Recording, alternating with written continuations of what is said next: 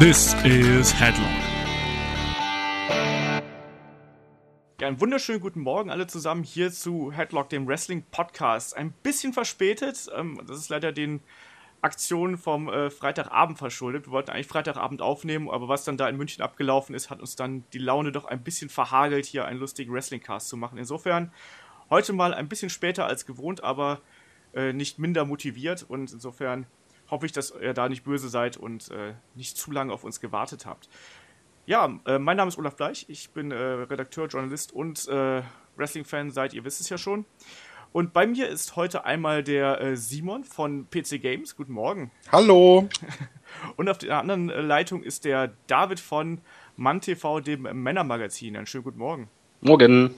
So, und heute haben wir eigentlich nochmal einen kleinen äh, ja, Retrocast eigentlich mehr oder weniger, denn wir sprechen noch einmal über Kindheits- und Jugenderinnerungen, wie wir dann alle zum Wrestling gekommen sind. Ich habe das ja, glaube ich, vor ein paar Wochen ja schon mal im ersten Cast erwähnt, aber wir sind ja eine lustige Grunde und da wollten noch mehr darüber äh, erzählen, wie es einfach, ja, wie sie zu Wrestling gefunden haben. Und da fangen wir doch gleich mal an. Äh, Simon, wie war das denn bei dir? Wann hast du denn Wrestling für dich entdeckt und was hat dir da so besonders gefallen? Ja, also ich musste tatsächlich ein bisschen darüber nachdenken, hier in der Vorbereitung auf den Podcast. Ähm, ich habe ja schon erzählt, dass äh, ich so bewusst Wrestling wahrgenommen habe. Das war äh, 1992, Royal Rumble.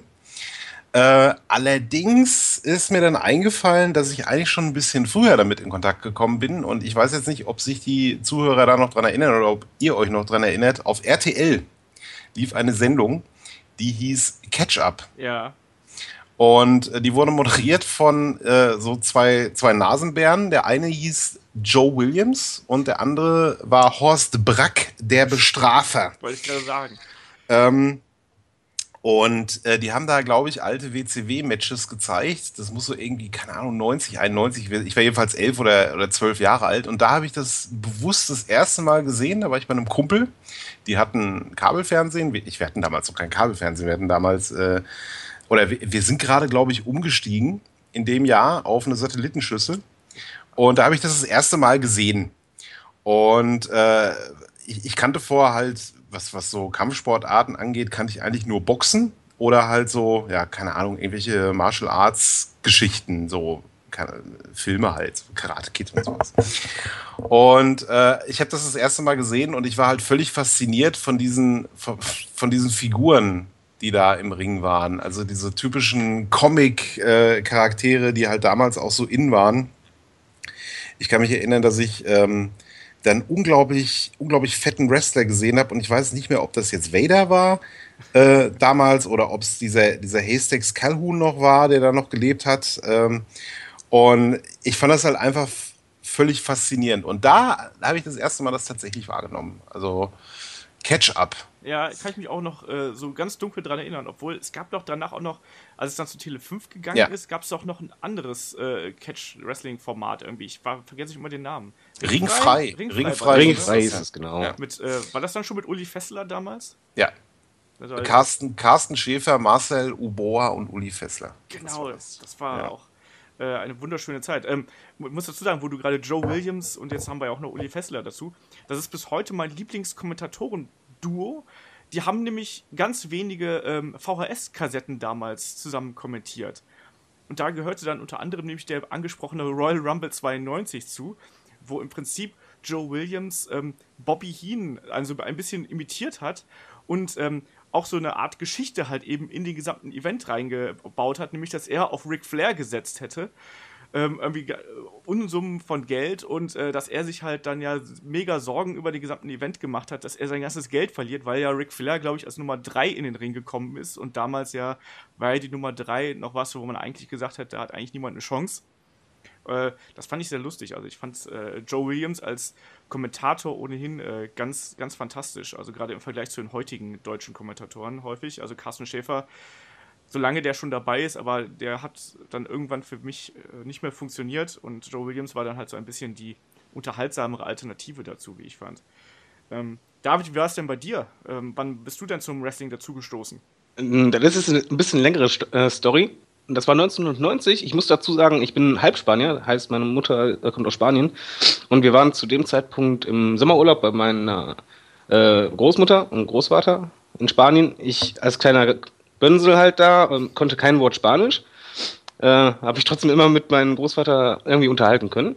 Und ich war draußen spielen, kam irgendwann rein in so ein ganz kleines spanisches Haus hatten die halt. Ähm, und der saß da im Schaukelstuhl und guckte auf den Fernseher. Und auf dem Fernseher lief gerade WrestleMania 6 mit dem Match äh, Hulk Hogan gegen Ultimate Warrior. Ich kam gerade beim Entrance rein Ja. und habe mich einfach zu denen gesetzt. Ich hatte keine Ahnung, was das ist. Ähm, er konnte es mir auch nicht erklären. Kommentatoren natürlich auf Spanisch. Und dann habe ich dieses Match gesehen. Ich habe nur diese, dieses riesige Publikum. Ich fand den Warrior so geil, weil halt einfach ähm, das Publikum war ja eigentlich zweigeteilt. Allerdings hast du schon Tendenzen gemerkt, dass Hogan ein bisschen beliebter war und ich mo- mochte schon immer als Kind Underdogs. Und dann habe ich voll zum, zum Warrior gehalten, als er gewonnen hat, so richtig so jubelnd durch die äh, Bude gelaufen zu meiner Oma, die gerade irgendwie im Kochen war und so, so, ah, der hat gewonnen. Fand ich mega toll. Dann in Deutschland zurückgekommen, kam leider der Rückschlag. Ähm, ich habe ewig auf meinen Vater eingeredet, dass er mir äh, Wrestling auf, beziehungsweise er hat, hat es, es immer Catchen genannt, ähm, als Video kauft. Haben wir dann gekauft für 39 Euro, äh, 39 D-Mark, weiß ich noch, und zwar WrestleMania 6 beim Bertelsmann Club. Und das Problem war, ähm, die Kommentatoren waren halt Carsten Schäfer und irgendeine Frau. Mhm. Und diese Frau, die war so schrecklich, also wirklich schrecklich. Ich kann das auch nicht nachmachen. Die war so emotionslos und dumm, wirklich bresig wie sonst was. Und ich saß als Kind da und dachte so, irgendwie hatte ich das besser in Erinnerung. Ja. Weil die, Und ja genau. Und jetzt kommt der Ex-Handle-Blow. Ich habe diese Kassette auch gehabt und Ich ich, weiß genau, was du meinst. Äh, Aber das war auch nicht Uli Fessler, das war irgendwer, ne? Ja, aber ich glaube, das, lag, das klang auch so, als hätten die es einfach abgelesen, Ja. oder? Ja, hat, hatten die auch, glaube ich. Und Das, war, das war, war total schrecklich, weil ich als Kind, du musst äh, auch dazu, muss ich sagen, ähm, spanische Kommentatoren gehen halt tierisch ab. Ja. Weißt du, also Emotionen und so weiter. Und die waren alle am Ausrasten, als ich das geguckt hatte. Und dann saß ich vor dem Fernseher und dann so diese monotore Stimme, ja, und jetzt, na, na, na, na. Und ich dachte, ach du Scheiße. Aber so, so fing das dann quasi an. Das war mein allererstes Match und direkt so ein, so ein großes. Ja, das ist ja auch nicht verkehrt. Also WrestleMania 6 war auch äh, mein äh, Startpunkt damals. Ähm, begünstigt dadurch, dass ich einen älteren Bruder hatte und der das dann sich irgendwie angeschaut hat. Mein Bruder ist sechs Jahre älter, der hatte dann schon diverse Quellen. Bei mir ging das dann ja auch so weit, wo wir gerade noch die äh, Videokassetten und so angesprochen haben, ähm, ging das halt so weit, dass mein Bruder dann in die Videothek gegangen ist und ähm, Wrestling-Videos auch für mich ausgeliehen hat. Ich durfte ja natürlich noch nicht rein. Ich war da, wie alt war ich da? Hat er eigentlich Wrestling gesagt oder Catchen? Weil damals hat doch jeder in Deutschland immer Catchen gesagt. Ich glaube, wir haben doch Catchen gesagt damals, ja. Also ich glaube, Wrestling war halt einfach damals noch kein Begriff. Ich meine, Catchen ist ja so urdeutsch im Prinzip irgendwie. Das hat ja eine lange Tradition in Deutschland. Und ich glaube, Catchen auch gab es ja auch bedingt durch Catch-Up und sowas. Ich weiß es gar nicht. Also äh, es- ist halt, äh, glaube ich, aber eher, dass das Wrestling, glaube ich, erst mit der, mit der Zeit reingekommen ist. Und man hat ja auch nicht, äh, ich glaube, du hast einfach Catchen gesagt. Da- Damals wusste man ja auch gar nicht so die Ligenbezeichnung, gerade am Anfang nicht. Weißt du, war das jetzt Man wusste auch gar nicht, dass es überhaupt Ligen gibt. Ja, eben. Ja, genau. Also mein Vater, der hat auch mal von Catchen geredet. Ähm, und der hat, äh, hat, als er jünger war, hat der tatsächlich, ich komme ja ursprünglich aus Lüdenscheid und in der Schützenhalle in Lüdenscheid hat er dann ähm, Catchen gesehen. Und ich glaube, das, das müsste eigentlich die CWC gewesen sein damals. Also hier Otto Wanz und, und Peter William oder wie sie alle hießen, die halt hier in Deutschland rumgeturnt sind. Und äh, ja, der hat auch mehr Catchen gesagt. Also der, für den war das immer, ja, komm, wir, guckst du wieder Catchen. Aber manchmal hat er sich dann da hingesetzt und hat dann zugeguckt. Ähm, ich, ich kann mich erinnern, SummerSlam 1992, den habe ich dann damals aufgenommen auf Video und wir hatten dann an einem äh, Tag hatten wir die komplette Verwandtschaft zu Besuch. Irgendwie, keine Ahnung, Onkel, Tanten, Cousinen, Cousins, irgendwie ein großes Fest oder sowas. Und ich bin ja nicht so der, der, äh, der, der Mensch für solche äh, Familienfeste irgendwie. Ich bin da ziemlich gelangweilt und habe mich dann halt da ausgeklingt vom Tisch und habe mich dann hingesetzt und habe halt diese Kassette reingeschoben im Wohnzimmer und habe den SummerSlam 92 geguckt. Und während das Ganze lief, hat sich dann immer mal wieder ein Onkel dazugesetzt, bis dann das komplette Wohnzimmer voll war. Und ich, ich kann noch erinnern, wie sie alle dieses Drama, ich weiß, erinnert ihr euch, der, der, der letzte Kampf beim SummerSlam war, glaube ich, Bret Hart gegen British Bulldog. Genau, British Bulldog, diese Geschichte da auch mit der, mit seiner Schwester, Bret Harts Schwester, die ja die Frau vom Bulldog war damals, dieses Drama. Und dann saßen sie alle völlig gefesselt davor.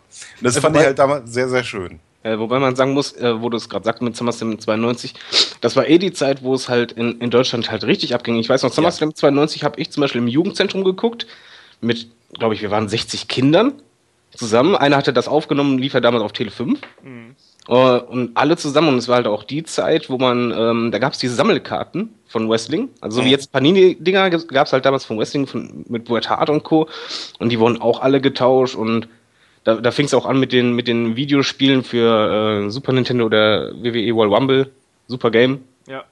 Äh, das, das war so, glaube ich, der erste große Wrestling-Hype, den es in Deutschland gab. Ja, absolut. Ich meine, da hat es ja eigentlich auch jeder geschaut und jeder kannte irgendwie Bret Hart und äh, den Undertaker und sowas. Das ist ja da auch quer über die Schulhöfe im Prinzip gegangen. Also ich weiß auch, ich mhm. hatte auch einen, einen Freund und der war privilegiert. Der hatte nämlich damals nicht nur eine Satellitenschüssel, sondern irgendwie so eine Skybox oder sonst irgendwas, oh. keine Ahnung was.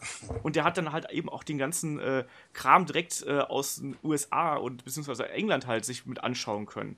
Und dann ab 93, als dann Raw on Air ging, konnte der halt auch Raw sehen und all so ein Kram. Ne? Und als dann WCW dazu kam, konnte er auf einmal WCW sehen. So ey, krass, ne? Und ähm, WCW lief doch damals auf ähm, DSF. Ja, aber Hast da du das noch? Ja, das ja, war ja, aus, noch. aus dem ja. Disney-Studio war das, glaube ich, wo ich immer dachte, äh, ich hat, wusste nicht, dass es eine Liga ist. Ich habe immer gedacht, so, dass das wäre so eine kleine Amateurgruppe oder so, weil ich das auch. so klein wirkte ich, und dann kam auch, das Ding raus ja. und die sagten mir alle nichts als Kind und denkst ja. da so, okay, guckst du dir an, aber irgendwie sagt es dir nichts. Es sah einfach im Vergleich zu WWF damals, sah es halt einfach scheiße aus, ne? Ja. Aus, diesem, aus diesem Studio. MGM Grand Studio, da Ja. die kleinen Dinger. Ja. Das sah ja einfach auch aus wie so eine äh, schlechte Kulisse. Also das Ja. ist so schlecht auf irgendwie äh, Roboter, Cyborg, irgendwas gemacht. Genau, Und auch ja. dieses Intro damals war auch ganz schrecklich. Ähm, aber ich muss ja sagen, ich kannte ja dann tatsächlich irgendwie über, auch über meinen Bruder, der hat mir dann nämlich auch mal versehentlich WCW-Tapes mitgebracht, äh, die es dann auch da gab. Und das waren dann eben die von, von 91, 92. Und zum Beispiel habe ich dann dadurch sowas gesehen wie ähm, Wrestle War 92, was dann ja eben diese ähm, Konstellation gehabt hat mit den Wargames zwischen den ähm, zwischen wat- der Dangerous Alliance und Sting's Squadron. Kurze Frage, äh, war das diese Veranstaltung mit diesen zwei Ringen immer? Ja, genau. Der hat mich als Kind total verwirrt. Ich habe den Fernseher eingestellt und es waren zwei Ringe. Und du hieß so, hä? Warum? Ja, es waren halt eben zwei Ringe und da oben drüber kam dann eben sozusagen ein, ein Doppelkäfig. Und ähm, das waren 5 gegen 5 und alle zwei Minuten ist halt einer reingekommen. Und dieser Kampf, also falls ihr den noch nicht gesehen haben solltet, den gibt es auch im Network, schaut euch den mal an. Der ist absolut fantastisch ähm, und es ist ein unfassbares Blutbad, abgesehen davon. ähm, Welches Jahr war das? äh, 92. 92. 92. Und Ja, guck ich mir mal davon- direkt mal an. da gab es auch noch, ähm, äh, ich glaube, da war auch die, das war der, auch der Aufstieg der ähm, äh, Cruiserweight-Division bei äh, WCW. Das heißt, du hast auch so geile Kämpfe gehabt wie Jushin Lai gegen Flying Brian damals. Und sie waren echt richtig grandios. Also da hat man halt dann schon gemerkt, dass da irgendwas durchaus noch ist, ne? Oder ähm, ich weiß nicht mehr, bei irgendeinem ähm, Beach Blast 92, glaube ich, habe ich dann Sting gegen ähm, Cactus Jack gesehen. Auch absolut fantastisch. Also da redet Mick Foley ja heute noch drüber, was das damals für ein Kampf gewesen ist. Also ich habe das dann schon, ich habe halt dann diesen Kontrast gehabt, wisst ihr? Also diesen Kontrast zwischen den, boah, eigentlich ist es ja eine geile Alternative und irgendwie was ganz anderes und dann auf einmal dieses, ah ja, jetzt siehst du halt irgendwie, ich weiß nicht, äh, da die Männer in den, in dieser Scha Kulisse da, in so schlecht gemachten Disney, die schlecht gemachten Disney-Studios, das ist halt irgendwie schon ein bisschen gruselig gewesen.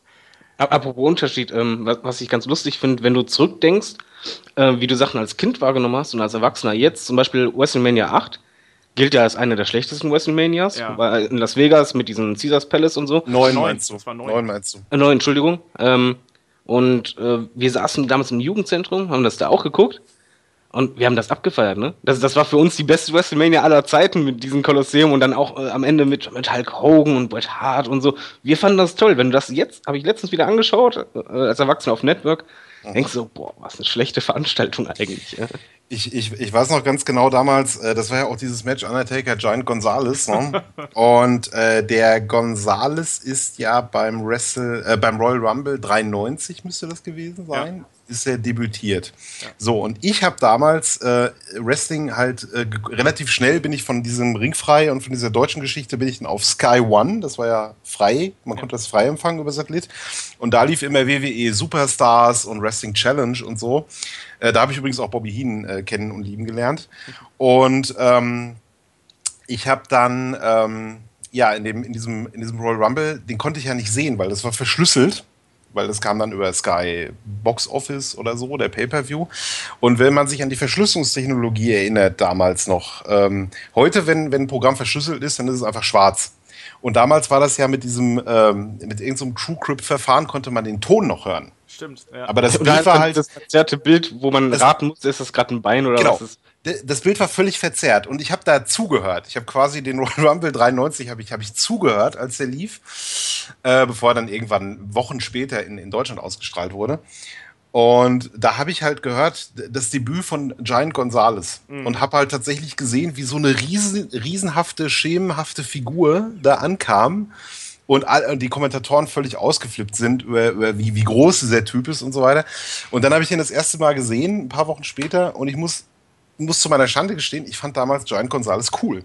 Ja. Ich, ich wollte gerade einwerfen, ich finde den äh, immer noch für die Größe fand ich beeindruckend, wie beweglich er ist. Wenn man bedenkt, äh, Great Kali zum Beispiel, der, der kann ja noch nicht mal gerade ausgehen, richtig? Durch, durch die langen Beine und Co. Aber er konnte sich wirklich bewegen.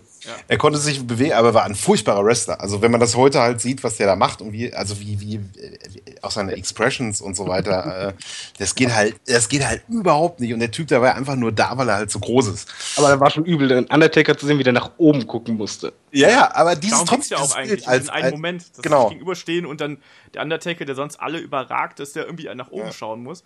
Ähm, ich habe auch noch dieses Outfit von dem, äh, ich wollte gerade sagen, vom Great Khali, nein, vom äh, Giant Gonzalez noch im Kopf. Unfassbar. Mit den Haaren. mit dem Ja. Plüsch, mit dem Plüsch auf den Schultern und und äh, das, das ist ja hinterher auch nicht besser geworden, wenn man mal ehrlich ist, wo sie dann den Plüsch weggelassen haben und dann dieses, äh, diesen, diesen, diesen, ich wollte gerade sagen, fast Bodypainting-Anzug, aber diesen aufgemalten Körper dann auf dem Anzug, das fand ich auch sehr verstörend.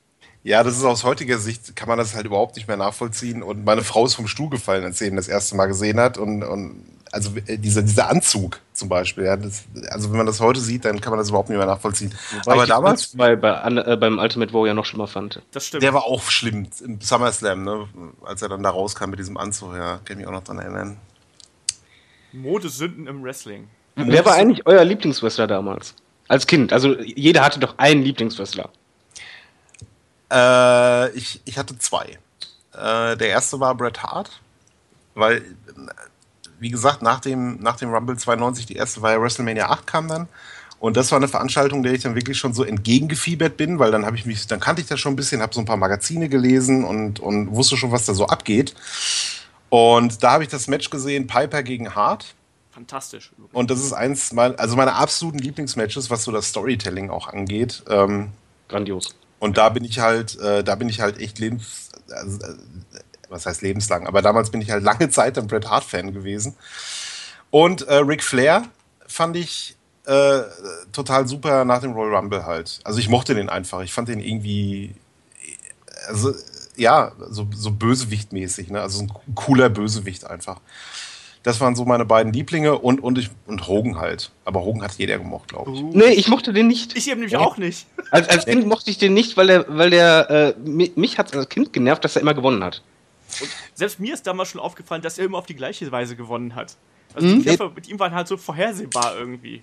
Das fand ich nicht schlimm. Mein, mein Hogan, äh, der Hogan-Zug, der ist bei mir abgefahren bei WrestleMania 9 tatsächlich. Weil ich fand das einfach nur unfair, dass äh, er dann da am Ende reinkam. Das war ja dieses Main-Event äh, Yokozuna gegen Bret Hart, wo Bret Hart dann Salz in die Augen kriegt von Mr. Fuji. Ein Und dann kommt Hogan raus, um ihm zu helfen. Und was macht er?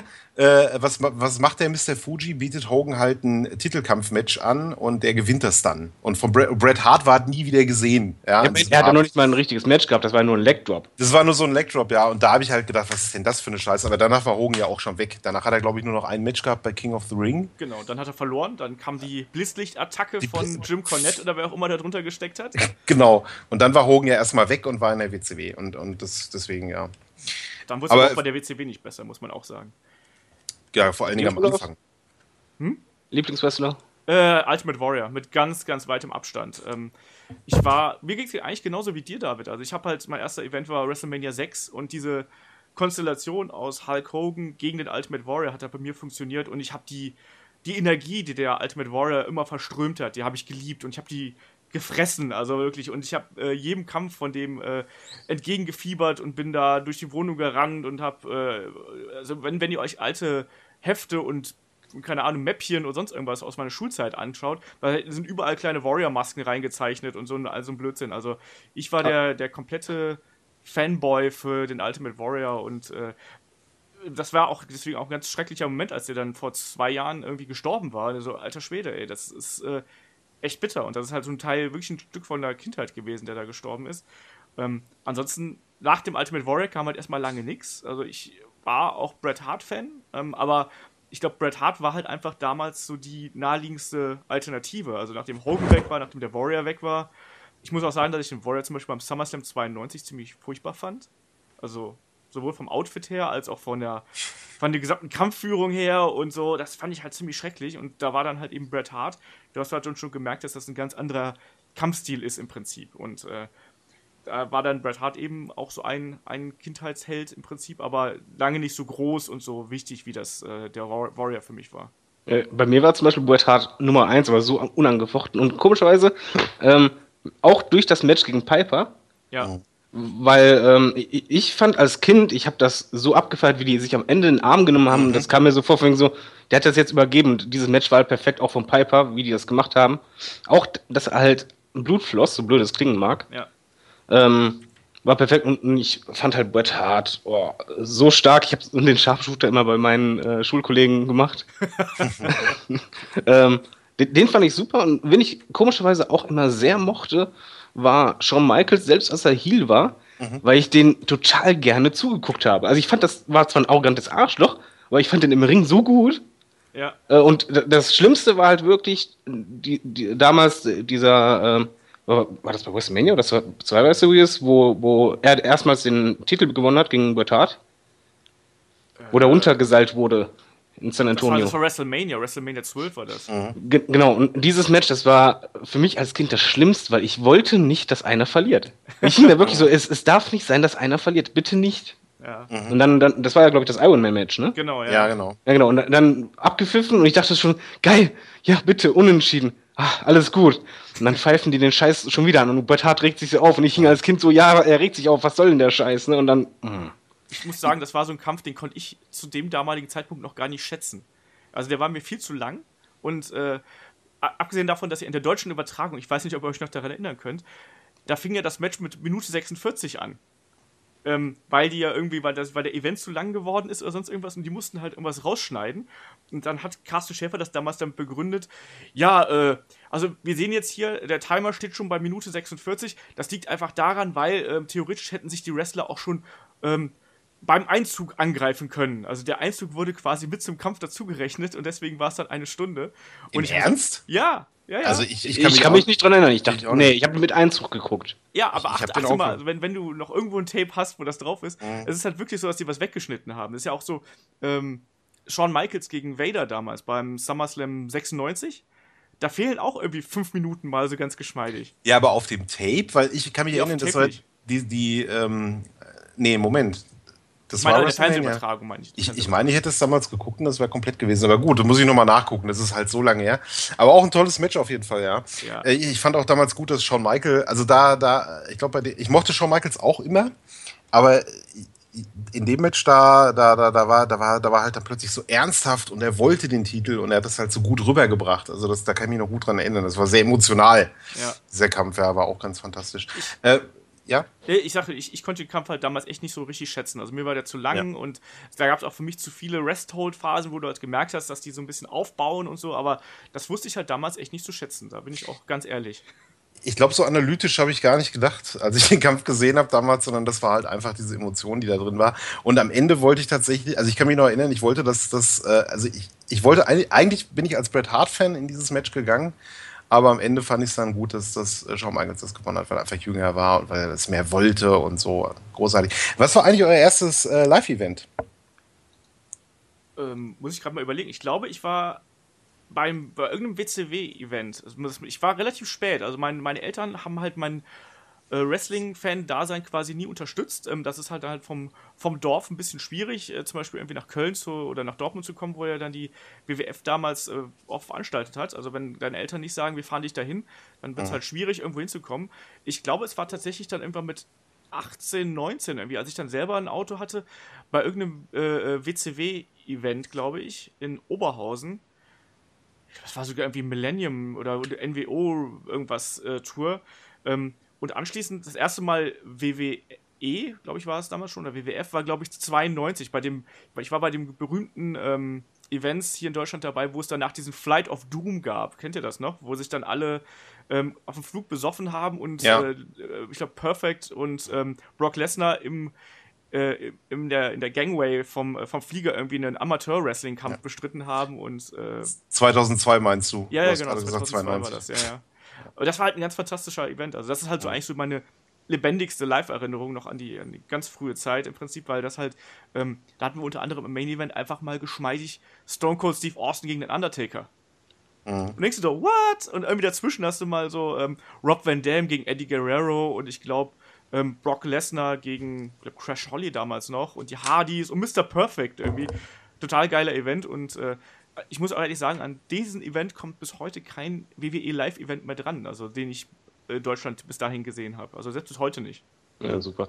Ich Da bin viel später dran, ey. Viel, viel später. Mein erster Event war 2007. Ähm, ich habe auch nie gedacht, dass ich WWE mal live sehen würde. Dann habe ich die Karten von meiner Freundin geschenkt bekommen und bin fast ausgetickt.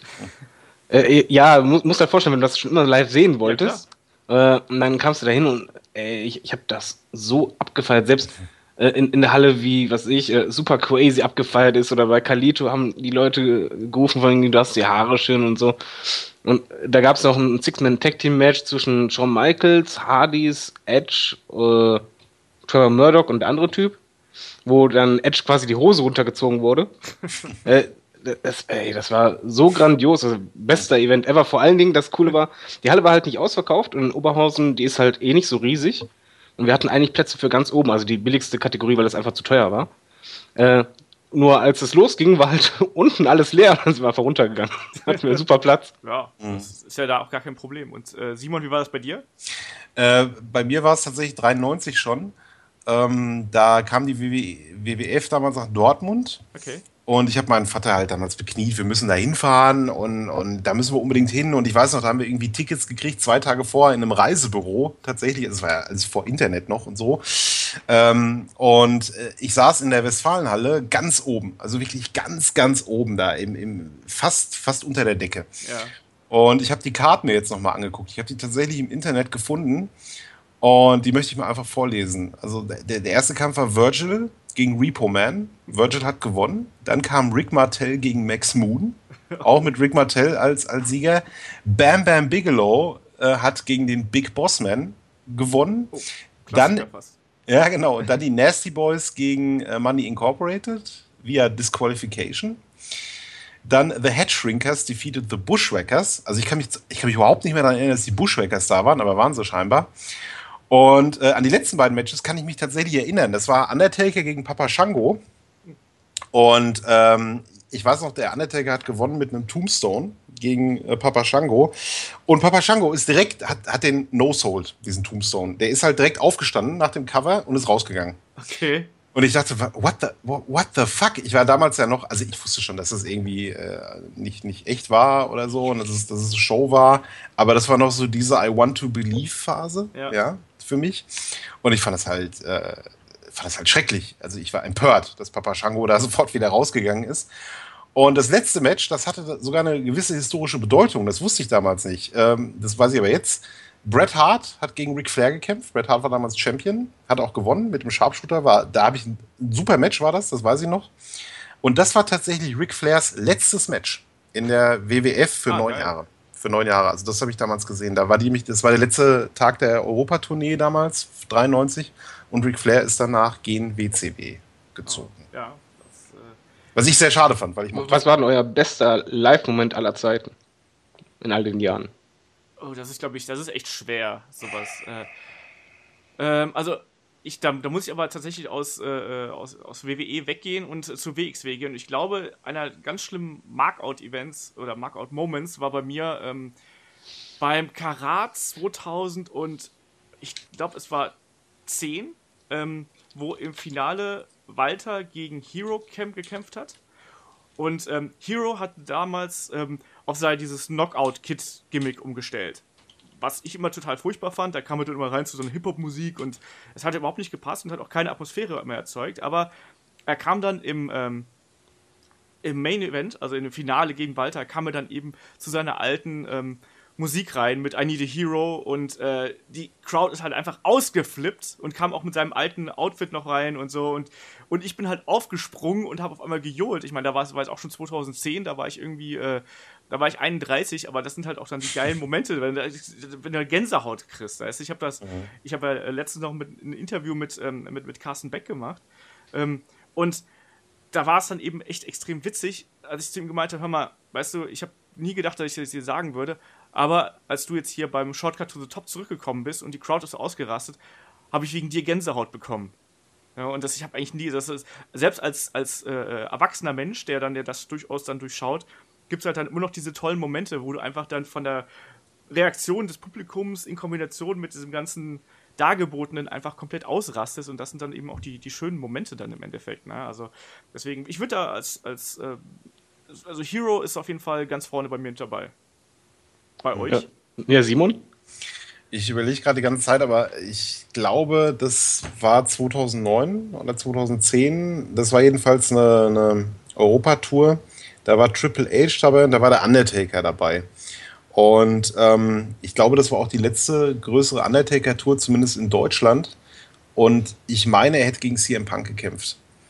Und Triple H war gegen den, äh, war gegen Big Show das, äh, das Main Event. Und das war eigentlich eine, eine, relativ normale Hauptshow, die auf Papier gar nicht so spektakulär klingt, aber da halt den Undertaker nochmal zu sehen, den ich tatsächlich das letzte Mal 93 live gesehen habe, mhm. in diesem Match gegen Papa Shango, das hat für mich eine, eine ganz, ganz, ganz, äh, ja, ganz großen Platz in meinem Herzen, dieses Match. Also das war, das war schon fantastisch. Undertaker habe ich nie live gesehen. Bei, bei, mir ist es auch eine andere Liga. Ähm, AWR war das. Ja. Ähm, die waren in Deutschland 2009 in der Turbinenhalle in Oberhausen. Und äh, die hatten halt dabei Boitard und Rob Van Dam. Und ich bin halt wegen Boitard, weil ich riesiger Boitard-Fan halt immer schon war als Kind, halt hin. Und ähm, es war halt total surreal. Also ich meine, ich, ich, wie alt war ich da? 25 oder so? Und, ne, älter sogar. Aber ähm, wenn du die halt nur vom Fernsehen immer kennst und wir standen draußen, ich rauche mir eine und in dem Moment kommt erstmal Rob Van Dam die Treppe hoch mit Kaffee in der Hand Sagt erstmal so, moin, moin. Ich, ich gucke meine Freundin an, die, die Mega-Fan von Rob Van Dam war, ne? Ich meine sogar, das war gerade Rob Van Dam, ne? Ja. Mhm. Sie kreidebleich, ne? Ich so, ach du Scheiße. Mhm. Dann ging es halt weiter. Ähm, das, das war im Übrigen das Jahr, bevor er bei der WWE zurückkam. Mhm. Und ähm, dann war halt anschließend Autogrammstunde mit äh, Bret Hart. Und ich bin echt nie jemand, der nervös wird, weil Wendy Orton, Autogramm und so, nie nervös, kein Problem. Bei Bret Hart habe hab ich halt ein Foto gemacht, muss man sehen, ich bin kreidebleich, ne? Mhm. Ich, meine Freundin meint schon wegen, äh, anschließend auch, wegen, die hatte Angst, dass ich irgendwie umkippe, weil ich kam da zitternd hin, drückt den Typen so feste an, wenn ich so wegen so, ah, du warst mein Held als Kind und so weiter, so cool und hab dann das Foto mit dem gemacht und der war auch super nett, muss man dazu sagen.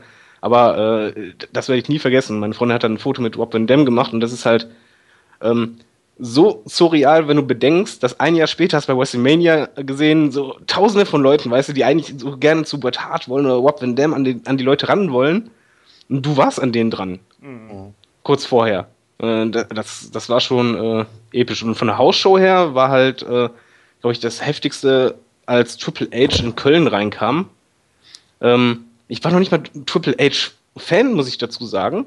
Meine Freundin auch nicht, aber als die Musik also die, diese ersten Töne kamen, das Licht ausging, dann grün zum, zum Eingang und alle aufgestanden sind, ey, wir hingen da mit Gänsehaut, wir sind ausgerastet, ohne zu wissen warum. Das, das war halt auch richtig stark. Ja, stimmt schon. Ich habe übrigens hier gerade noch mal die ähm, alte Card von dem äh, WCW-Event, wo ich damals war. Das war tatsächlich 2000. Ähm, und da gab es nämlich auch das legendäre Match. Ich habe es gesehen, Berlin gegen Tom Gerhardt damals. Berlin, oh, oh Gott, Remake. ja, oh, das habe ich schon komplett gestrichen aus meinem Kopf. Diese, Jetzt ist es wieder Tom, da. Tom ja, aber lass, lass, Berlin weg, Alex White, alles okay, aber nicht Berlin. Nee, ja, aber, aber Tom Gerhardt ist hier das Problem, glaube ich. Im Auspuff-Match, muss man aber ja. dazu sagen, im Auspuff-Match, die Fehde wurde aufgebaut, deswegen, weil Tom Gerhardt bei äh, Berlin den Auspuff abgeschraubt hat von dessen Auto. Aber es hatte medial gezogen. Ja, aber das Schöne, als, äh, das stimmt was ich bei dem Event auch noch tatsächlich im Kopf behalten habe, ist, dass ähm, Bret Hart nämlich da nochmal dabei war. Und ähm, das war damals zu der Zeit, da, es war noch nicht allzu lange her, dass Owen Hart äh, verstorben war nach dem äh, Unfall bei Over the Edge.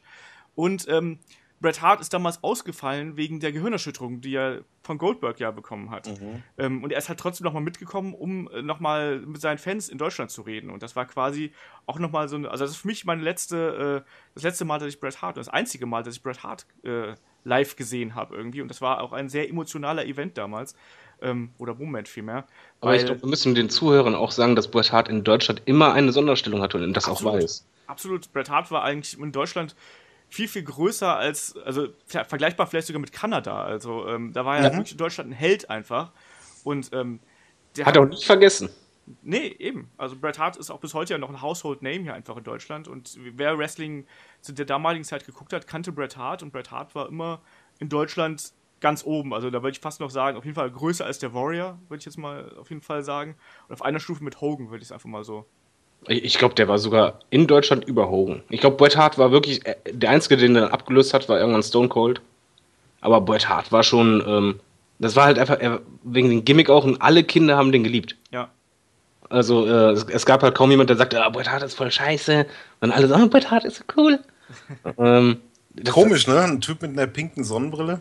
Ja, vor, vor allen Dingen, ich, ich finde es halt immer beeindruckend. Ich habe das als Kind ja nicht mitbekommen, sondern später dann erst, dass du merkst, wie unterschiedlich Wrestler in den einzelnen Ländern wahrgenommen werden. Das geht jetzt halt mhm. nicht um Lokalpatrioten, sondern halt wirklich um Wrestler, die einfach ein Gimmick haben und in einen Ländern werden die geliebt, vergöttert und in anderen Ländern so, ja, ist okay.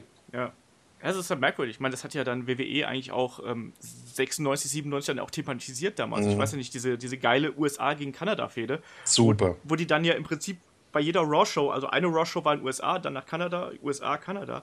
Und allein was für geile Zuschauerreaktionen du da gezogen hast, weißt du, wie konträr das dann einfach war. Und da ist mir es war ja eher, kann, äh, es war ja dann irgendwann ähm, Amerika gegen die ganze Welt, weil in den Promos sagte er Boytard von wegen, er wird äh, nicht nur in Kanada gefährt, sondern auf der ganzen Welt, ja. nur in den USA nicht, was auch stimmte, was ich aber auch irgendwie genial fand. Die haben ja auch Bilder von Hausshows in den Promos eingebaut wo du gesehen hast, wie die Leute ausrasten, egal ob Italien oder so, alle Bret Hart-Fans, obwohl er ja eigentlich ein Heel war. Ja. Äh, und in den USA wurde er ja ausgebucht. Das war ja eine super starke Fehde. Vor allen Dingen, die Fehde ging ja richtig lang. Ja, ich habe ja, das letztes nachgeschaut, die ging ja über ein Jahr. Ja. Und die hat halt auch funktioniert, aber auch. Und dadurch sind ja auch äh, Leute wie auch Steve Austin sind ja dadurch erstmal nochmal hochgehoben worden. Absolut, ja. Ähm, und es war halt auch die perfekte Vorbereitung für diese ganze Screwjob-Nummer dann. Ja die passiert ist, äh, ja, das war schon, das waren schon schöne Zeiten. Apropos, wie habt ihr damals, vielleicht abschließende Frage, wie habt mhm. ihr damals den Screwjob wahrgenommen? Habt ihr das verstanden, als ihr es damals gesehen habt? Wer zuerst? äh, mach du, mach du, David. Ähm, ich muss dazu sagen, als ich den gesehen hatte, war ich noch eher Mark, aber ich habe gemerkt am Finish, dass was nicht stimmt. Also, äh, ich habe erstmal gedacht, der hat nicht getappt, aber ich habe mich nicht aufgeregt, wie meine Storyline ähm, Betrug oder sonst was, sondern ich habe einfach gesehen, wie dann beide anschließend Vince angeschaut haben. Dann kam diese, dieser Anspuck äh, von, von Bret Hart. Ja. Und ich hing da einfach nur, ich habe gedacht, das war jetzt gerade Beschiss. Das war, irgendwas stimmt da nicht, das war Beschiss, weil das Finish hatte sich ja auch nicht äh, irgendwie angedeutet oder sonst was. Und da hast du selbst als, als Mark gemerkst, äh, nee, das ist nicht normal. Und das fand ich auch sehr traurig, muss ich ganz ehrlich sagen. Also, das war so zu äh, so einer Zeit, wo ich dann schon ein bisschen weniger geguckt habe, deswegen habe ich das erstmal gar nicht direkt so mitgekriegt. Äh, ich habe das, glaube ich, in, in, der, in der Power Wrestling, habe ich das, glaube ich, gelesen. Ähm, das deutsche Magazin hier, ähm, was, was es da gibt. Und habe dann, hab dann darüber gelesen, wie das dann alles passiert ist und habe das, ähm, ja, ich, ich habe das, also ich, ich habe auch heute noch Probleme damit zu glauben, dass das halt, dass, dass das halt so, so, so gelaufen ist, wie es halt gelaufen ist. Ähm, Wobei wir dankbar sein können, dass es diese eine Doku gibt. Dass, dass die ja auch dieses, ähm, er hat ja dieses, äh, es gab ja diese, wie heißt das? Wrestling ähm, with Shadows. Wrestling, genau, super. Ja, aber, aber gerade ja, aber gerade ähm, diese Doku, die hat das halt für mich, äh, macht das für mich halt so unglaubwürdig, verstehst du? Äh, weil, weil die halt so nah dran sind. In der, damals war das ja noch eine wirklich sehr geschlossene, geschlossene Gesellschaft da in diesem Backstage. Da drang ja so gut wie nichts nach außen.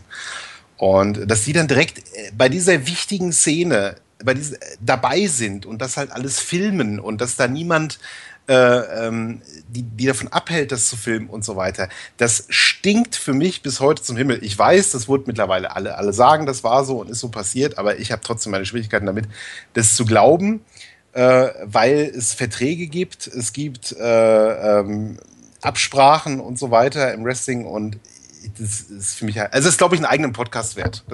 Also, also ich glaube schon, dass es echt war. Äh, ich zweifle noch nicht mal ansatzweise dran. Auch allein die Tatsache, sie wurden ja immer wieder verwiesen. Also Bert Hart hat sie herausgeschickt, Vince hat kein Interview gegeben oder sonst irgendjemand. Und es sollte ja eigentlich die Geschichte von Bret Hart erzählen. Es fing ja schon vor dem Heel-Turn an, dass sie angefangen haben zu drehen. Äh, und ich fand es halt genial, dass er halt zum Beispiel das Mikrofon noch dran hatte, als der halt mit Vince äh, gesprochen hatte, backstage, wo das mit dem Finish ausgemacht wurde. Ähm, also ich, ich denke schon, dass das echt war, aber diese Doku, die, die hat dann echt irgendwie das, das Herz zerrissen irgendwie. Ich glaube auch nicht, dass Bret Hart da vielleicht auch Fanboy rede, aber von der Einschätzung her, ich glaube nicht, dass der Typ sowas machen würde, dass er eine betrügerische Doku macht, weil ich glaube, er ist dieses Gimmick, was er hatte, das hat er auch so sehr gelebt und lebt er quasi immer noch, das merkst du in den Interviews. Ähm, ich ich glaube, der ist ein sehr stolzer Mann und sehr stolz auf dieses Gimmick gewesen, wollte immer der Hero sein und so. Und ich glaube, der, der würde das nicht machen. Also der würde nicht so einen Beschiss mitmachen. Ja, wie gesagt, das ist ein eigene, eigenen Podcast wert. Ich glaube, das würde jetzt einfach zu weit führen. Ich könnte dir jetzt auch sagen, dass ja gerade weil er, weil er das Gimmick halt so liebt, vielleicht, dass er sowas durchziehen würde. Aber und Jahrzehnte ja später würde er dann nicht äh, so reagieren und vor allen Dingen auch nicht, was, hab, habt ihr mal die, ähm, die Diskussion, es gibt eine Sendung auf dem Network, wo JR John Michaels und Bret Hart interviewt. Ja. Ja, ja das habe ich, das hab, das hab ich auch gesehen, aber das sind halt, das sind halt Kanis. Die, Wrestling ist ein Work. Und ja, von daher. So gut. Ja. Also ne, glaube ich nicht. Also nicht, nicht, nicht Jahrzehnte später immer noch, auch, auch als er keinen Vertrag hatte, hat er immer noch seinen Hass drauf äh, ausgelassen und so. Das, das macht ein Mensch nicht. verdient. ja, aber, aber trotzdem, in, in, selbst bei, bei jeder Klitsche und so, nach Jahrzehnten machst du nicht. Irgendwann drehst, wenn es, wenn es nur um Geld geht, dann sagst du irgendwann Leuten, hey, ich, ich sag euch die Wahrheit jetzt. Kann sein. Weil er hatte nichts mehr zu verlieren. Er, in dem Moment. Er war ja komplett, er hatte auch keine Kohle mehr. Deswegen war er zum Beispiel in Deutschland bei der Tour, wo ich war, wo er für äh, 5 Euro ein Autogramm gegeben hat. Nee, das, das macht keinen Sinn. Conspiracy Theories with äh, Simon Fistrich. Ja, genau. Vielleicht kommt die Chemtrails. Ja, wer weiß. Na, jetzt äh, komm, das verbiete ich mir aber. Also, das verbiete ich mir aber. Also, ich, ich glaube, es gibt halt viele, viele Works, aber der wäre, äh, das kann keiner machen. Nicht, Nein, nicht so lange. Das, das, das, das, ist ja durchaus, das ist ja durchaus auch äh, richtig, aber es ist halt trotzdem beim Wrestling, ist, man sollte immer vorsichtig sein. Ähm.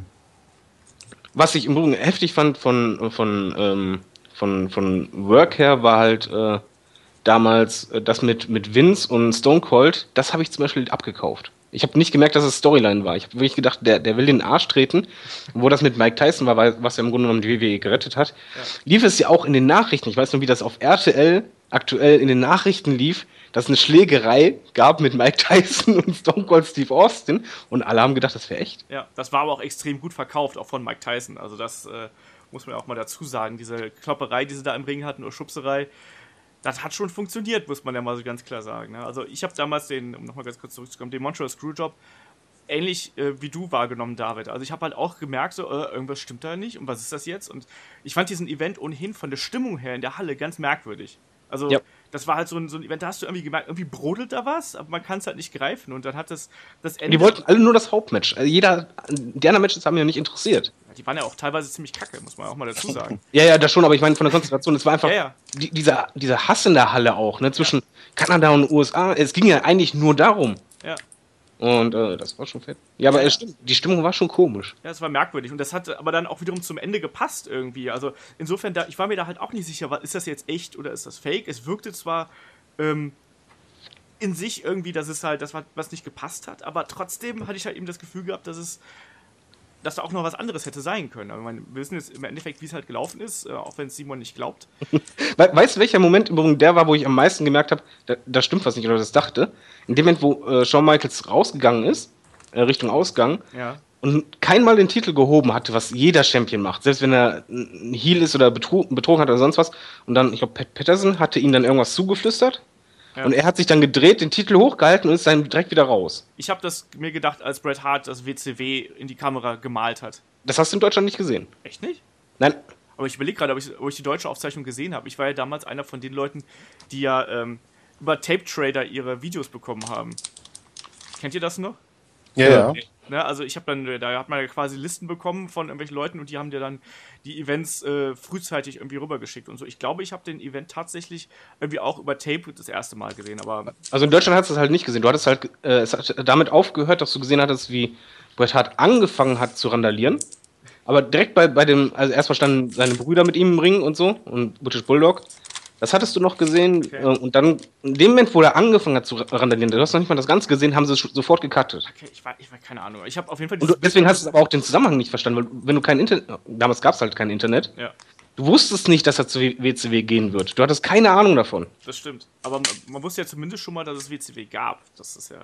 Das ja, aber ich, ich hätte niemals daran gedacht, dass der da auftauchen wird. Ah, aber aber ehrlich, nach, nachdem so viele Leute schon von WWE damals zu WCW rübergegangen sind, habe ich damit schon irgendwann gerechnet, dass wenn der nächste ab, abhaut, dass dann es einfach rübergeht. Aber zum Beispiel, ich habe auch die NWO damals nicht verstanden. Ich habe auch gedacht, als in der Anfangsphase, dass die NWO noch von WWE wäre oder dass es wirklich ein Invasion-Versuch gewesen wäre. Wo, wobei, das Lustige ist, ist, ist, auch wieder genau wie bei Stone Cold und, und, und bei äh, NWO, die in, in Invasion. Ähm, die besten Storylines, die am meisten Ratings brachten, waren immer die, die so gut gemacht waren, dass man dachte, oh, ist das jetzt echt oder nicht? Natürlich, ja. Und das gibt es seit Jahren, Jahrzehnten nicht mehr. Seit das letzte Mal, wo es das ein bisschen gab, ja, genau, war, war CM Punk und das mit der Limousine. Ja, heute, heute ist, glaube ich, für viele Leute auch das fast noch spannender, was hinter den Kulissen abläuft, als das, was im Ring abläuft. Und ähm, also viel, viele Leute backen sich, glaube ich, ihre Storylines da auch selber. Also ich, ich höre ja immer, ich, ich glaube, dass halt das, das meiste, was wir wissen über die Inner Workings von der WWE, dass das halt äh, übertrieben ist und Quark ist. Also, ähm, wisst ihr, was ich meine? Man, man, merkt auf jeden Fall, du bist ein sehr skeptischer Mensch. ja, ich, du glaubst nicht an das Doghouse und sowas? Ich glaube, ich glaube ja, im gewissen Sinne wird es das schon geben, aber ich glaube, da ist auch vieles übertrieben. Und ich glaube, was, was da auch äh, gelegentlich an die äh, Kollegen von Melzer, äh, äh Melzer und wie sie alle heißen, oder, oder äh, Keller oder so, also diese ganzen Wrestling-Reporter, die es da gibt, was da geleakt wird, ich kann mir schon vorstellen, dass es auch, auch sehr, sehr dosiert ist und manchmal auch einfach absichtlich passiert, um, um Storylines zu pushen. Also ab, ab und an vielleicht schon, aber er liegt so dermaßen oft richtig. Nein, tu denn nicht. Ähm, wenn, du, wenn du dir Melzer mal anguckst, also das ist auch wieder eigentlich. Ich meine, er sagt ja auch Podcast. Gerüchten er, so weiter. Es ist ja ein Unterschied, ob er sagt, von wegen, das steht fest. Oder wenn er sagt von wegen so, ja, es heißt das. Es heißt das, ist, ist er nur von wegen, ich habe aufgeschnappt. Das ist ein Gerücht. Also ich habe jetzt ein paar Beisp Beispiele nicht parat, da müsste man einfach mal gucken, ja. Aber was, was, was der Melzer teilweise so als News verkauft, das kannst du dir selber zusammenreimen. Und das kannst du dann auch so formulieren, dass du, wenn es dann doch nicht so eintritt, am Ende dann halt sagen kannst, ja, es war halt nur ein Gerücht und es hat sich halt anders entwickelt oder so weiter. Also ich halt, also also mein Bullshit-Detektor, der geht da relativ oft an, muss man einfach so sagen. Wobei, weißt du, was ich mich frage, hier passend zum Thema, mhm. ähm, wir haben das ja damals, äh, haben wir angefangen mit Wrestling, wo man keine Informationen sonst hatte, außer vielleicht dem WWE-Magazin, was halt sehr beliebt sogar war. Ähm, aber ansonsten haben wir halt Fernsehen geguckt und das, wir hatten ja kein Internet. Und wie das jetzt für die Kids heutzutage ist, weil ich glaube schon, ein Sechsjähriger surft ja auch schon rum, ob die sich auch schon informieren oder ob die reine Mark sind. Das frage ich mich halt schon, weil ich, ich glaube, die, die ähm, äh, empfinden bzw. erleben halt die WWE ganz anders, als wir es damals gemacht haben. Das stimmt schon, aber ich glaube halt, dass die auch vielleicht jetzt nicht gerade die englischen Dirt Sheets lesen, wie wir das jetzt heute tun, sondern mhm. die äh, surfen dann wahrscheinlich auch eher über die offiziellen Kanäle, oder? Geht, also gibt ja genug, also deutsche Seiten, News-Seiten, du brauchst einfach nur einen Wrestler zum Beispiel eingeben, dann hast du halt bei den News direkt schon die ganzen Sachen da stehen. Das stimmt, ja. Aber ja. ist halt schwierig, aber ich, also wie ich das bis jetzt aus den Deutschland-Events hier wahrgenommen habe, sind gerade die Kids gehen halt einfach auf die Charaktere ab und alles andere ist denen eigentlich egal. Und die sind ja auch im Internet vertreten, die Charaktere. Also die ganzen Wrestler, die, die pflegen ihr Gimmick ja auch im, im Internet. Und von daher, ich glaube, es, es kommt halt darauf an, wenn die Kids dann ein bisschen älter werden, ähm, dann werden sie wahrscheinlich auch eher sich in den, in den Foren rumtummeln und, und, und halt so ein bisschen, ja, ein bisschen mehr Wissen dann dahinter, als wir das damals gemacht haben. Ich fand, es war eigentlich damals eine schöne Zeit, als man eben nicht so viel wusste. Ja, absolut. Als, Einfach nur reines Konsumieren und dann ja, einlassen. Genau, sich drauf einlassen und da, da war es ja auch wurscht, was da jetzt hinter den Kulissen, ob da einer jetzt overgeht oder ob da einer jetzt runter, untergehalten wird oder sonst irgendwas. Das war dir halt vollkommen egal. Und manchmal wünsche ich mir, ich könnte Wrestling noch sehen aus der Perspektive von damals. Oh. Aber es gibt halt, es, es gibt halt so viel Zusatzwissen, was du halt im Laufe der Jahre halt dann ja, gewonnen schon, hast. Aber, so, aber ich finde, dass auch viele, gerade bei so Live-Events, und bei so kleineren Live-Events, also wie ich jetzt bei der WXW so sehe, ähm, machen sich auch viele einfach das Erlebnis selber kaputt, indem sie halt dann da sitzen ja. und ähm, im Prinzip gar nicht sich darauf einlassen, sondern eigentlich so, ja, guck mal, ich habe es ja gleich gewusst, dass das und das jetzt passiert. Ach, guck mal, ich habe genau gesehen, wie der Ansatz da gewesen ja. ist. Oder, ah, der Tisch wird gerade schon aufgebaut. Ah, alles klar, gleich kommt ein Bump. Ja. ja. Oder guck mal, jetzt hat er gerade ihm am Boden zugeflüstert, dass sie jetzt, äh, dass jetzt gleich der Kampf vorbei ist ja, oder sonst irgendwas. Also scheiß doch da drauf und genieße einfach das, was das Wrestling ausmacht. Das ist halt eben auch, dass du einfach dich da reinfallen lässt und dich einfach da reinsaugen lassen können musst. Ja, und das sehe ich auch bei, der, bei den großen Ligen so. Ich sehe bei der WWE auch so, dass sich viele Fans da wahrscheinlich selber das Erlebnis manchmal so ein bisschen kaputt machen. Ja. Auch das von Storylines, weil sie halt überanalysieren und weil sie halt, äh, halt diesen, diese Backstage-Geschichten mit einfach dazu packen und äh, sich dadurch halt einfach die Storylines kaputt machen. Wobei, selbst wenn du ähm, dich nicht informierst, du bist ja als Fan mittlerweile so weit, dass du halt schon auf Dinge achtest, et etwa das Callen. Aber bei mir ist zum Beispiel ein Triple Sweat Match, äh, die, dir ist ja jetzt mittlerweile klar, okay, klar, der dritte Mann ist die ganze Zeit draußen, der wird es draußen sein. Okay, jetzt nehmen sie den nach draußen, jetzt kommt der nach draußen. Das ist unterbewusst, du kannst nicht mehr, mehr was dagegen machen. Ich finde das bei TV-Sendungen tatsächlich schwer, das halt zu unterdrücken. Bei Live, finde ich, geht das noch ganz gut. Genau, das wollte ich auch gerade sagen. Live ist noch was anderes. Live habe ich WWE auch ganz anders genossen, muss ich sagen. Auch wenn es zum Beispiel Jobber-Matches sind, ja. hatte ich trotzdem mehr Spaß als im Fernsehen aktuell, was ich, äh, Seth Rollins gegen, gegen Dean Ambrose, wo ich einfach schon beim Einlauf weiß, wie es ausgeht. Ja. Das ist irgendwie was, was ganz anderes nochmal. Ja, ich glaube, das macht es auch der WWE so schwer aktuell auch. Ja, du konsumierst halt der Wrestling einfach ganz anders, wenn du zu Hause auf der Couch sitzt, als wenn du irgendwo äh, auf dem Rängen sitzt und äh, genau. Abstand dazu hast. Und die Atmosphäre ist ja auch einfach eine ganz andere. Also so ein Team wie zum Beispiel hier R-Truth und Goldust, ja, da denkst du dir im Fernsehen, wer braucht denn das? Aber live wird das funktionieren. Ja, das, das ist, das halt ist gute und dafür, dafür gibt es halt diese Leute halt auch. Und deswegen gibt es auch noch einen Jack Swagger, äh, obwohl der eigentlich nichts macht, aber live ist der halt immer noch da und, und äh, ist entertaining. Ja, der ist ja auch absolut okay eigentlich. Also wenn sie ihn nicht so kaputt gemacht hätten, aber ja. ist ein guter Wrestler. Also das muss man ja, muss man ja auch mal dazu sagen. Nein, aber es ist, glaube ich, einfach ganz anders, wie man jetzt heutzutage Wrestling rezipiert im Vergleich zu, zu vor 20 Jahren, also als wir da alle mit angefangen haben. Ich glaube, wir können äh, wirklich sagen, wir können auch froh sein, dass wir diese Zeit miterlebt haben, Absolut. wo der Hype anfing, wo man nichts wusste und einfach nur mal erleben konnte. Ja. ja. Und darum geht es ja eigentlich beim Wrestling. Und das ist ja auch heute eigentlich noch so, aber heute hast du halt einfach so viele andere Einflüsse, die irgendwie in deinem Kopf drin sind, dass du es halt manchmal gar nicht so genießen und erleben kannst, wie es halt damals vielleicht der Fall gewesen ist. Eine Frage hätte ich noch an euch beide, eine letzte. Von, ähm, von den damaligen Wrestlern, wen konntet ihr denn überhaupt nicht leiden eigentlich? Also ich rede jetzt so in den 90ern, Anfang der 90er. Wenn ich das sage, lynchst du mich. Wieso? Äh, Undertaker.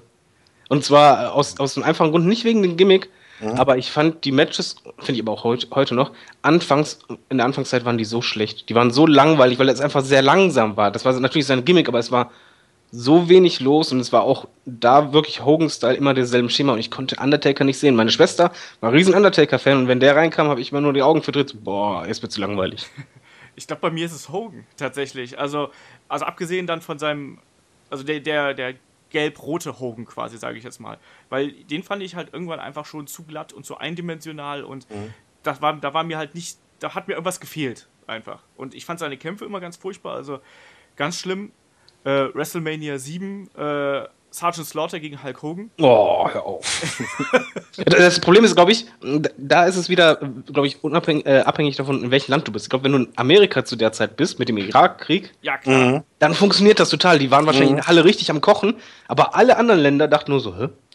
Ja, und außerdem hast du dann noch äh, auf dem Tape den schlechten Kommentar von äh, Carsten Schäfer und der damaligen Kommentatorenkollegin gehabt. Das hat es auch nicht besser gemacht. Mhm. Nee, aber halt, ich fand Hulk Hogan äh, zu WWE-Zeiten und zu WWF-Zeiten ähm, ziemlich langweilig. Also ich und auch das, was ich auch gerade gemeint habe, auch zu, als er dann zu WCW gegangen ist und dann seine alten Buddies alle wieder geholt hat. Ne? Also hier, als der Dungeon of Doom hochkam und so, wo er dann nochmal gegen äh, Earthquake äh, Shark oder wie auch immer er dann da hieß. Dann die Nasty Boys und Co. waren ja genau, alle. Genau, wo die alle dazu kamen, ich auch gesagt, boah, ey, das kann doch echt nicht sein, dass ihr jetzt dasselbe Produkt nochmal macht, was wir vor fünf Jahren schon mal bei WWF durchgekaut haben. Also.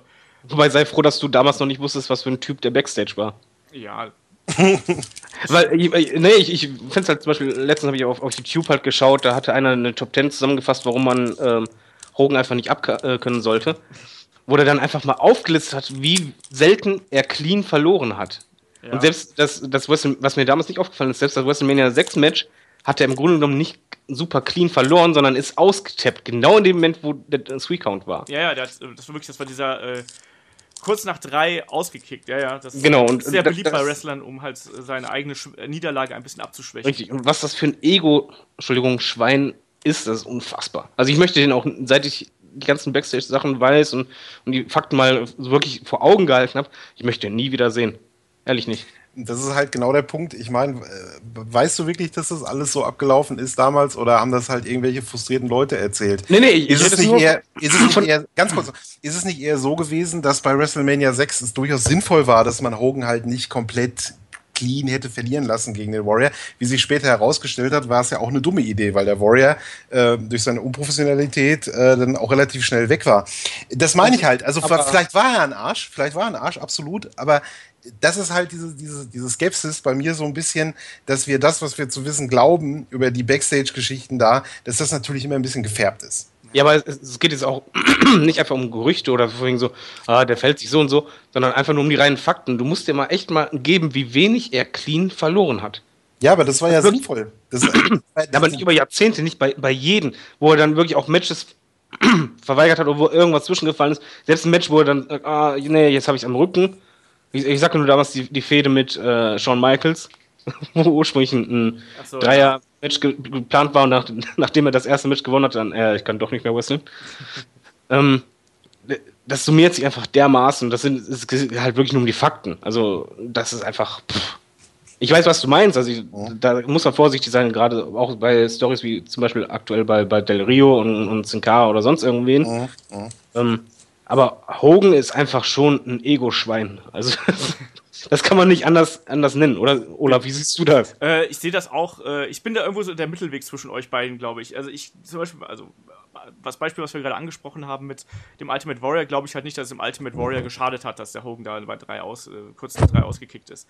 Ähm, andererseits gibt es halt auch genug Punkte, die ja inzwischen auch belegt sind, wo Hogan offensichtlich seinen Willen durchgesetzt hat ähm, und andere hat schlecht aussehen lassen. Ne? Also ähm, das, das gibt's halt auch über Austin, das gibt's ja, halt ja, auch eben, über Michaels. Das, das, das sind halt fast jeden, natürlich. Ja. Und, ja, äh, bei Austin und Michaels ist es ja, bei Michaels war natürlich auch stark, bei Austin auch logisch, bei den Top Guys muss ja auch Ego sein, aber bei Hogan ist es halt Jahrzehnte und du siehst halt, egal wo er hingekommen ist, dass er, sobald er Macht hatte, auch bei TNA zum Beispiel, sobald er reingekommen war, hatte der alles auf sich fokussiert und dann auf seine Buddies. Du hast halt einfach gemerkt, das hat ja dann auch nichts mehr mit, mit Gerüchten zu tun, sondern du merkst ja, er hat seinen, seinen Kreis, den er immer gepusht hat, ja. wie sonst was, immer alles auf sich fokussiert und alle anderen immer weiter runtergedrückt. Das stimmt. Ja, das, also bei, gerade bei TNA war es ja dann massiv. Also das äh, muss man ja auch mal so sagen. Also als Hogan reinkam, ist ja die Liga auch extrem den Bach runtergegangen, muss man einfach so sehen. Und da ist einfach viel Geld äh, für unnützes Talent ausgegeben worden. Und ich glaube,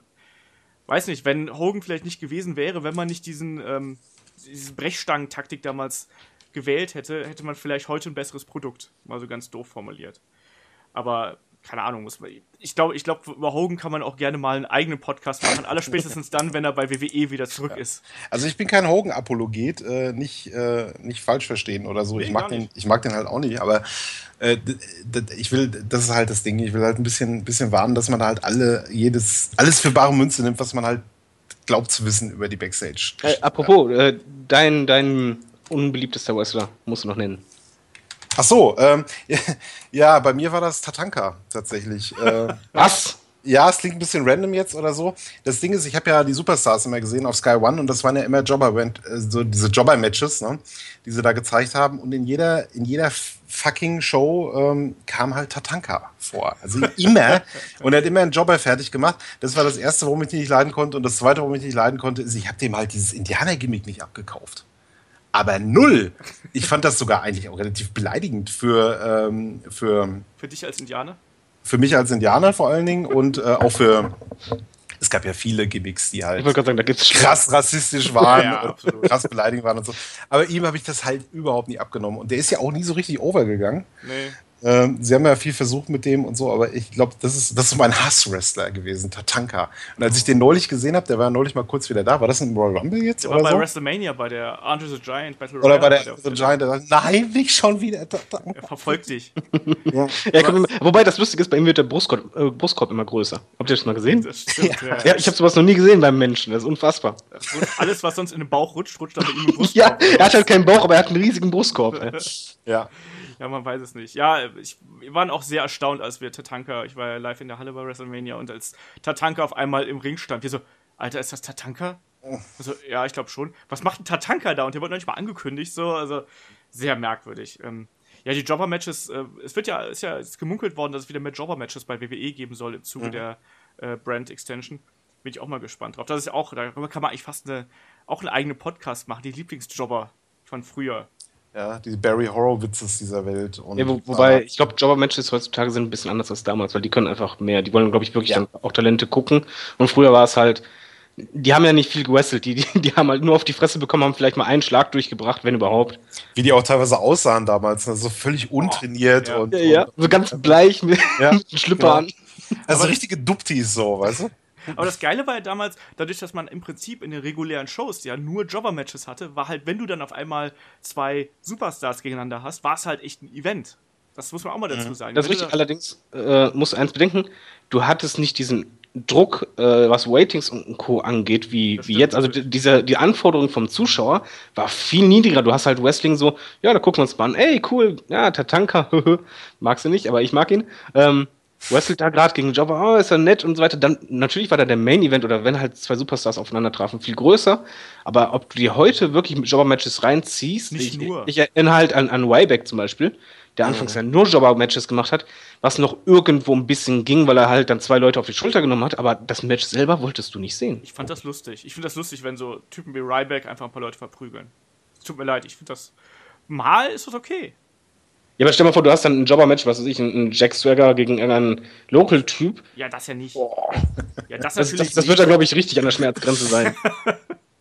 Ja, das natürlich nicht, aber halt so mal, um irgendwie ein neues Talent einfach so ein bisschen darzustellen, finde ich das vollkommen okay. Finde- Gerade wenn du halt so ein okay. Powerhouse hast. Ja, gelegentlich macht das, macht das schon Sinn. Ja, Also ich brauche jetzt keinen, keine Ahnung, äh, keinen kleinen Highflyer, der dann gegen irgendjemanden äh, ein Squash-Match bestreitet, weiß ich nicht, äh, als Rey Mysterio damals rübergegangen ist, der muss halt kein Squash-Match bestreiten, aber halt so, so, so Powerhouses, dass die einfach jemanden durch die Gegend werfen und verkloppen, ist doch total unterhaltsam, kann ich total mit leben. ja, wobei, ja, ich bin halt anderer Meinung. Ich, würde halt lieber die Zeit in eine Promo stecken oder in eine Storyline.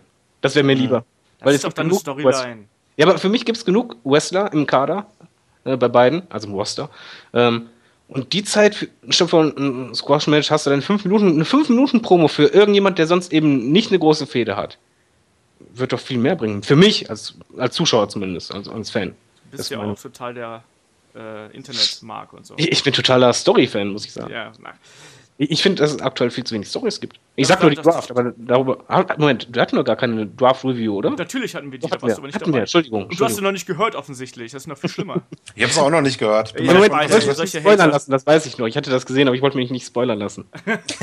ich, ich auch nicht. Ich habe echt auch alles äh, deabonniert und abgeschaltet da. Am, am Du hast Headlock deabonniert? ich habe Headlock, ich habe es aber wieder abonniert. Also, also alle- alles gut. Ja, ja, ja. Hunderte Leute, die abonnieren, dann abonnieren wieder. Genau. Ja. Äh, Aber da, da können wir ja auch zum Beispiel sagen, was, was Storylines angeht. Äh, war immer ganz lustig, ich war jetzt in, in, in, im Club am Wochenende, äh, hab ein Wrestling-T-Shirt angehabt, direkt fünf Mann kamen an, ey, der Dwarf war voll scheiße. Ne? Ja. ich glaube, es gibt keinen, der das geil fand, außer Vince wahrscheinlich oder so, aber der Dwarf war so schlecht. Ja. Und das war zum Beispiel früher anders. Ich fand früher, Beispiel, wie er nannte, Bret Hart und, und Kanada-Story und so weiter, die Stories hatten viel mehr Zeit, auch selbst bei so Sachen wie Warrior gegen Papa Shango, so schlecht die Matches auch gewesen sein äh, mögen, aber die Stories damals empfinde ich als deutlich besser, weil sie länger waren und viel mehr Zeit hatten für den Aufbau. Heute ist direkt das Highlight da. Ja, Nach hast- kurzer Zeit. Bin, bin, ich schon wieder, bin ich schon wieder der Ketzer hier. Äh, tut mir, das tut mir so leid. Aber äh, schau mal, ähm, ich finde das, ich find das gar nicht so. Also, ja, du hast, du hast teilweise recht. Also, ähm, teilweise ist einfach zu wenig an Story da und so. Aber diese, dieser Dan, Daniel Bryan Rise to WrestleMania, das ging über zwei Jahre. Oder über anderthalb Jahre oder so. Und genau da, das finde ich immer das, das, das Schizophrene immer so ein bisschen, dass die Fans halt fordern, ähm, boah, der, der muss jetzt aber gewinnen und der darf nicht schon wieder verlieren und da muss jetzt mal was passieren nächste Woche. Und dann auf der anderen Seite sagen sie, ja, ähm, der, der, äh, äh, das, die, die Story ist, wird zu langsam aufgebaut. Das verstehe ich halt nicht. Das glaube ich nicht, aber bei Daniel Bryan war die Story nicht so geplant. Also das, das, war ja nicht so, dass es eine Story von der WWE war, sondern eine, eine Story. Am Ende haben sie es aufgegriffen. Aber die ja, ja, das machen die halt Jahre nur vom Publikum aus. Aber Weil er hatte ganz andere Matches, er war nicht im Titel geschehen und so weiter und so fort. Also das, ist eine wirklich lange Storyline, die von der WWE geplant ist, kann ich mich halt nicht mehr erinnern. Außer vielleicht noch irgendwo Nexus damals. Äh, fing so an, dass ich dachte, okay, das kann jetzt eine Storyline sein, die zieht sich zwei Jahre. Aber sonst, könnt ihr euch erinnern an irgendwas? Was, was? Ich meine, also die Authority-Storyline mit Roman Reigns ging ja auch über Ewigkeiten. Dass sie nicht funktioniert hat, sei es mal dahingestellt, aber die ging halt auch über, über ein Jahr. Es ist was anderes, ja, ja. Dass das teilweise nicht funktioniert, da stimme ich euch zu. Ja, aber, aber, aber es ist halt trotzdem so, dass ähm, ähm, es gibt noch lange, längere Storylines und gleichzeitig ist es aber auch so, dass einfach die Medienrezeption heute anders ist. Weil, wie du gerade gesagt hast, wenn jetzt ähm, nicht. Äh, auf einmal Seth Rollins und Dean Ambrose gegeneinander fäden, sagt die Dick Crowd halt auch so, boah, jetzt wird aber langsam mal Zeit, dass wir hier was sehen. Ne? Wir mhm. wollen jetzt endlich dieses Triple Threat sehen. Wir wollen Brock Lesnar gegen jemand anders sehen als äh, die üblichen Verdächtigen. Ne? Also die Leute haben einfach auch den Bedarf einfach nach diesen Highlights und trotz alledem muss WWE aber halt irgendwie was nicht, liefern. Aber ich glaube aber nicht nur nach Highlights, sondern ähm, was ich halt auffallend finde, ich, ich habe halt jetzt viele alte War-Sendungen geguckt und auch Pay-Per-Views, wir haben halt in der Midcard und Undercard halt eigentlich keine Storylines wirklich. Das stimmt. Die länger sind. Und ja, da hattest du halt wirklich, zu, ja. äh, zum Beispiel beim, beim SummerSlam äh, 92, Shawn Michaels gegen Wick Martell, es, es war Under Midcard oder Midcard, wenn überhaupt. Aber das war eine richtig lange Storyline als Beispiel. Und nicht nur das, es gab ganz viele andere Menschen, die alle einen Aufbau hatten. Ja, aber du musst auch da wiederum sehen, dass du zum Beispiel zu der damaligen Zeit halt eben nur alle drei Monate ein, ein Pay-Per-View hattest. Ja, und keine drei Stunden Raw, ne? Jede Woche genau. und zwei Stunden Smackdown und so, das stimmt schon, ja. Aber da müssten sie dann halt eigentlich äh, anziehen, müssten halt mehr Leute einstellen, die halt Story schreiben. Also das sehe ich halt so wie David, da, da, ist, da, da passiert einfach zu wenig ja. in der Midcard. Ja, ich sag mal so, drei, drei Stunden War ist natürlich eine, eine Belastung, aber andererseits kannst du das auch nutzen. Und ich finde halt, drei Stunden War bringt dir nichts, wenn das alles nur mit Matches gefüllt sind, die fünf Minuten gehen, aber eigentlich gar keinen Sinn haben. Also kein, keine Auswirkungen wirklich oder oder keine Geschichte erzählen. Und das finde ich bei War, ich gucke es mittlerweile sehr ungern, weil es einfach sich fast nur noch auf Wrestling bezieht. Und wenn ich nur Wrestling-Matches oh. sehen will, dann kann ich auch anderes gucken. Ja, das stimmt. CWC zum Beispiel. Großartig. Ja, selbst NXT hat coolere Storylines teilweise. Und aber die auch nur eine Stunde. Weißt du, das ist, ich glaube halt schon, dass es auch echt einfacher ist, ein kleines Roster jede Woche in eine Stunde zu packen. Und, ein, und die bauen ja ganz simple Fäden. Weißt du, da kommt einer rein und sagt, äh, ich, will, ich will Champion werden. Der andere sagt, hör mal, Alter, ich bin eigentlich dran mit Champion werden. Okay, mach mal in drei Wochen Number One Contender Match und bauen das dann im Prinzip über äh, Wochen mit äh, äh, Videostipseln auf, wie sie es jetzt bei Nakamura gegen Bella gemacht haben. Hat super geil funktioniert, hast ein Blow-Off-Match am Ende, geil. Ja, aber das ähm, kannst du bei, bei drei Stunden, aber wie Simon sagt, eigentlich brauchen die mehr Writer, weil das mhm. Roster mhm. ist ja groß genug und vor allen Dingen die Wrestler, die haben ja gute Wrestler bei sich. Ja, absolut. Und ähm, wenn ich bedenke, damals die Wrestler, die, die haben halt auch ihre Storylines richtig mit, äh, mitgespielt und das können die heutigen wahrscheinlich viel, viel besser sogar. Mhm. Aber es gibt halt keine wirklichen ähm, Stories. Außer halt ganz, ganz oben. Ja. Aber so, äh, da, wenn ich jetzt gerade bei dem Thema zurückdenke, ich habe mir damals gerne die Undercard auch und Midcard angeschaut. Das ist heute weniger der Fall. Vielleicht wrestlerisch, so von ja, die können was. Aber von den Storylines her, weiß ich noch, dass es damals es viele Sachen gab, die ich gerne geguckt habe. Ja, das ist heute halt einfach ein bisschen anders. Ich meine, da hast du dann teilweise das Top Indie-Talent halt auch gerne mal in der Under- oder Midcard, die einfach dann einen geilen Kampf abliefern, wie bei ja, Cesaro oder sonst irgendwas. Wir haben ja vorhin über WrestleMania 8 gesprochen. Du hattest Piper und Hart, das war eine Story. Du hattest Flair und Savage, das war eine Story. Du hattest Hogan und äh, Justice, das war eine Storyline. Also da, da, war halt deutlich mehr, also eine, eine ausführliche Storyline, ja, richtig, ja, ja. die auch in den Shows dann, äh, in den Wochenshows quasi weitergeführt wurde. Ja, und du hattest halt einfach auch tiefere Charaktere als nur, ich bin ein guter Wrestler, weißt du? Eben, ja. du hast dir mehr Zeit gelassen. Also wenn ich jetzt bedenke, wie schnell ein Heel-Turn mittlerweile gibt, und dann überleg mal damals The Rockers, als es da den Heel-Turn von Shawn Michaels gab, was das für einen Impact hatte. Der ist richtig eingeschlagen, ja. Äh, eingeschlagen wie Sau, aber auch weil die halt das so lang gezogen haben. Die haben richtig das Team erstmal aufbauen lassen ja. und dann voll in die Fresse quasi. Ja, voll in den Spiegel. Voll in den Spiegel, fast sogar ins Auge ging fast. Ja. Ähm, aber das sind so Beispiele, was halt, ich, ich finde, die WWE ist momentan im Vergleich zu damals viel hektischer und ja. ähm, reagiert zu schnell, beziehungsweise wechselt zu schnell die Sachen hin und her. Ich sag nur Big Shows, wie viele Turns hat er gehabt? Vier Millionen? Ja. Ja, das ist halt wie die Zeit, ne? Die Welt ist ja auch hektischer geworden und die Leute reagieren viel zu schnell auf, auf manche Dinge und sowas, ja. Aber ich habe halt manchmal sofort das den Shitstorm an der Backe, weißt du? Also, äh, ja, aber trotzdem, ich habe manchmal das Gefühl, die WWE hat, weiß momentan nicht wohin. Ich sag nur die Storyline mit Shane McMahon ja, Undertaker und Vince. Das ist das beste Beispiel dafür, was aktuell in der WWE falsch läuft. Nach WrestleMania hätte das niemals passieren dürfen. Und du hast gemerkt, das ist nur passiert wegen den Crowd-Reactions. Ja. Du darfst in dem Moment das nicht machen. Wenn du es machst, dann machst du es als Storyline irgendwie noch länger oder sonst was. Aber momentan wirkt es halt so, oh, guck mal, die Reaktionen sind stark, schnell, wir machen direkt das, was sie wollen. Ja. Naja, aber Vince sagt doch immer, er macht immer das, was die Leute wollen. ja, aber das ist halt extrem, wenn ich dann halt, selbst in der Attitude-Zeit waren auch die Fäden und, die Storys halt viel länger. Natürlich hat man da auch auf die Crowd reagiert. Ähm, aber langsam, wenn du bedenkst, wie zum Beispiel langsam der Aufbau von, von The Rock war, mhm. der erstmal gar nicht funktioniert hat, da, dann erst so Nebencharakter bei Nation of Domination, dann immer langsam, immer höher. Das ging ja richtig, nicht nur über, über Wochen, Monate, sondern über Jahre. Und dann, bam, war es halt ein Star. Also wie gesagt, ich finde schon, dass es das heute noch gibt. Vielleicht nicht mehr so konzentriert wie, wie, wie vor einigen Jahren. Ich meine, Shield ist auch so ein Beispiel, was auch ein Slowburn ist für mich und was auch eine lange ja. Geschichte ist. Was auch Beispiel, ja. Ja, was, was auch funktioniert. Und das, also wir sind uns da einig, sowas muss halt öfter passieren. Halt ja, ich hoffe jetzt einfach mal, dass es da äh, vielleicht mit dem Draft und mit den äh, beiden auch, Rostern, ja. dass da ein bisschen mehr äh, Bewegung wieder da reinkommt. Vielleicht auch ein bisschen mehr Ruhe, was, was David ja gerade so ein bisschen angesprochen hat. Ja, ich hoffe das auch. Ich hoffe, dass gerade auch ähm, das SmackDown äh, uns halt dann halt doch besser funktioniert, als wir jetzt alle befürchten. Ja, mit, ja, dem, mit dem Roster. Ne? Also mal schauen. Wenn sie weg vom Kindergarten gehen, ist alles okay. ja, das ging mir beim Draft Call auf die, auf die Nüsse. Sorry. Ja, das war, das war auch ganz furchtbar. Ich äh, höre dir den Podcast an. Ich, ich, ich mache es auch. Also, weil da war ich nämlich der, der am meisten abgeschimpft hat die ganze Zeit übrigens. Oh, Wobei, ausgerechnet du, du bist doch sonst ja. sehr demokratisch. Nee, Wobei ich da, da, nicht. Da tatsächlich die Network-Show, die da parallel lief zum Draft, die fand ich unterhaltsamer als den Draft. Die habe ich äh, nicht gesehen. Also, da, da, war ja, da haben sie halt ständig äh, die Wrestler interviewt, die gerade gedraftet wurden und haben halt drüber gesprochen und so weiter. Und selbst Booker T war erträglich in dieser Show, was, was ich nicht immer finde. ja, wir werden es sehen. Ähm, auf jeden Fall, wir haben ja auch Battleground jetzt schon wieder vor der Tür stehen im Endeffekt. Ähm, Morgen ist es soweit, ja. Ja, genau. ja. Deswegen, das geht auch ratze, ratzefatz jetzt im Prinzip mit dem äh, Pay-Per-View-Kalender. Ähm, und damit leite ich auch langsam mal so Richtung Schluss gerade ein. ist doch länger geworden als Es ist doch länger geworden. Also wir haben vorher noch besprochen, komm, wir machen es heute mal ein bisschen kürzer, es ist Sonntag äh, und so und machen wir eine halbe, dreiviertel Stunde. Jetzt sind wir schon bei einer Stunde, zwölf Minuten. Äh, sind doch Aber Moment, ihr, ihr, kennt das doch, wenn am Stammtisch irgendwelche Erinnerungen hochkommen. Ja, genau dann kommt das, genau das. Ja, ja, exakt. Genau das. Aber ähm, auf jeden Fall äh, schöne Runde und äh, schöne, schöne viele Themen. Wir sind schön abgeschwiffen äh, in alle möglichen Bereiche, vom Montreal Screwjob bis hin zum Berlin-Gimmick. So muss das doch eigentlich auch sein. Und zum Auspuff-Match. Ähm, ansonsten gibt es ja schon demnächst wieder das, ähm, am äh, Montag, Dienstag gibt es dann schon die Review zu Battleground. Also bei Headlock passiert ja noch einiges. Und äh, ich bedanke mich bei Simon und David für äh, fachkundige Kommentare. Auch vor allen Dingen auch schön, dass wir so konträre Positionen bei vielen äh, Geschichten gehabt haben. Das ist immer gut.